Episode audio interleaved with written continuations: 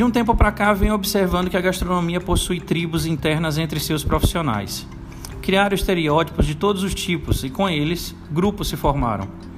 Algumas vezes parecendo lado A e lado B, que no final dá tudo a mesma coisa. São todos cozinheiros.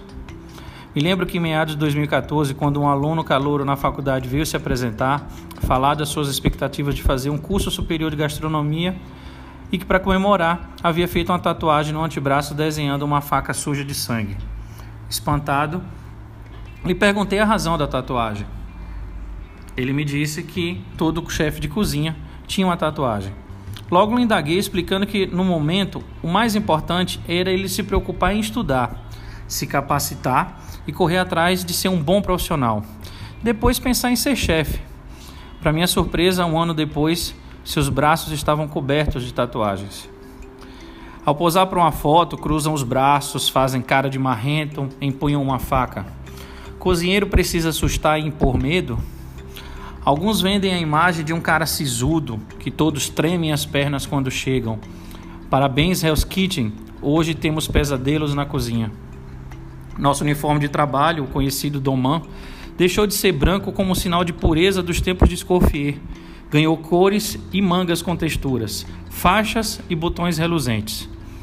Os confeiteiros, por exemplo, aderiram a esse padrão: tecidos colados ao corpo, cores vivas e desenhos. Fica fácil identificar quem batalha nessa área. Digamos que por conta do açúcar, o ambiente do trabalho deve estar mais leve e descontraído. Recentemente acompanhei um evento de churrascos onde visualizei mais uma tribo, os Mestres da Fumaça.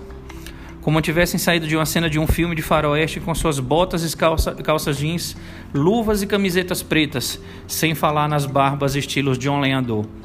Coitado de quem se atrever a assar uma carne sem estar devidamente caracterizado. O que me intriga em tempos de, em tempos de redes sociais, o que consumimos, comida ou produto. Os cozinheiros agora são uma marca, uma logomarca, uma faca, um boné. Devíamos estar degustando carnes, saladas, bolos e sobremesas, mas isso foi deixado de lado. Primeiro tenho que estar dentro de uma tribo, fazer meu nome para depois mostrar serviço. Isso se eu conseguir. O importante é vender uma imagem digno de quem vê cara, não vê coração. Eu sou o chefe Marco Souza e este é o podcast Na Trilha do Cozinheiro.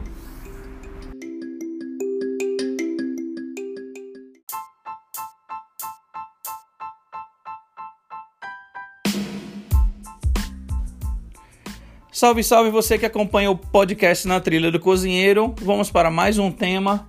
Hoje nós vamos falar sobre o mundo que está em evolução, mas a gastronomia não. Pode parecer estranho esse título, mas aos poucos você vai entender onde eu quero chegar. Estou envolvido com a gastronomia há quase 19 anos e desde que comecei a me aventurar nas panelas eu conheço uma máxima: cada coisa é uma coisa. E o que isso significa? A gastronomia que conhecemos remota do século 16, 17, com cozinheiros que deixaram seus nomes na história. Vatel, Tirel, Canemê, homens que desenvolveram bases e receitas que duram até hoje. Mas não só os famosos contribuíram para a gastronomia. Anônimos com suas receitas domésticas que passaram de geração para geração, nossa avó, nossa mãe, perpetuaram comidas que saboreamos todos os dias. Mas por que a gastronomia não está em evolução? A evolução pode passar por técnicas, por utensílios, por procedimentos mais modernos. Porém, o que é de César é de César. E para que mudar?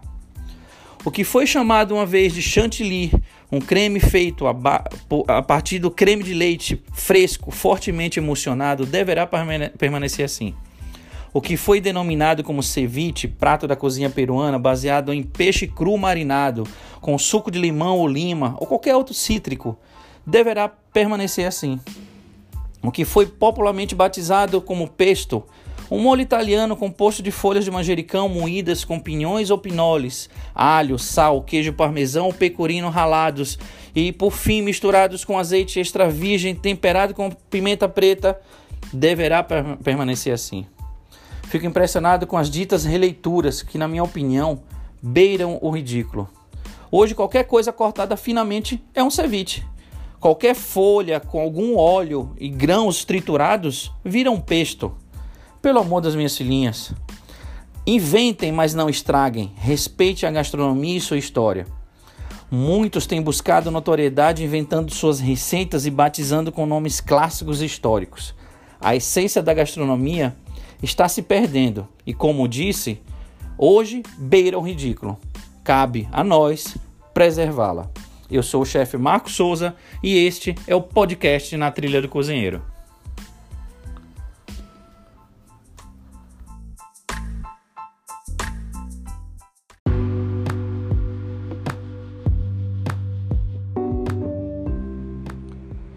Olá, você que acompanha o podcast Na Trilha do Cozinheiro. Vamos para mais um tema. Hoje vamos falar de estender a mão com responsabilidade.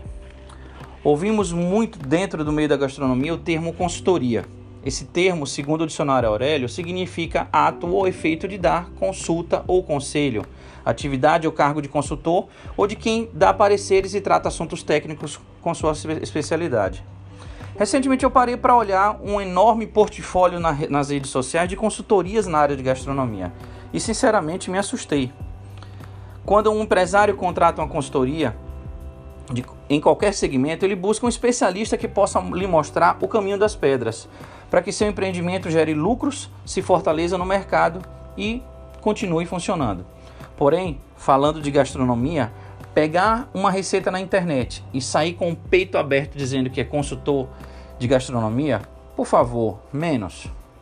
Um recém-importador de diploma detém qual experiência de mercado para indicar o melhor para um restaurante, uma estratégia empresarial para direcionar uma empresa.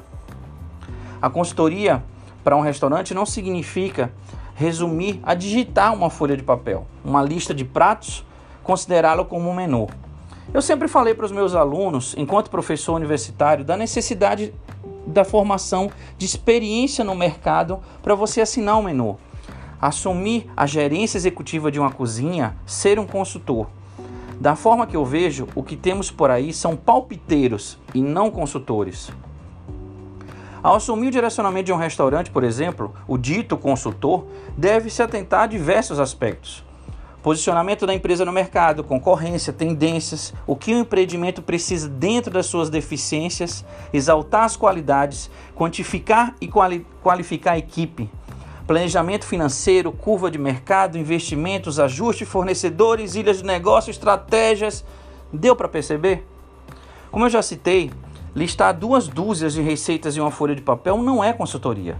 São necessários diversos fatores para chegar à hora de imprimir esse tal menu perfil daquele restaurante, perfil dos seus clientes, sazonalidade de insumos, fatores de compra e venda, fornecedores primários e secundários. Diversas variantes circundam uma única receita. Mas na pressa de fazer o negócio gerar lucro, o empresário digita no Google a palavra mágica consultoria e uma lista de midas aparece na sua frente. Pronto, a receita do sucesso está em suas mãos.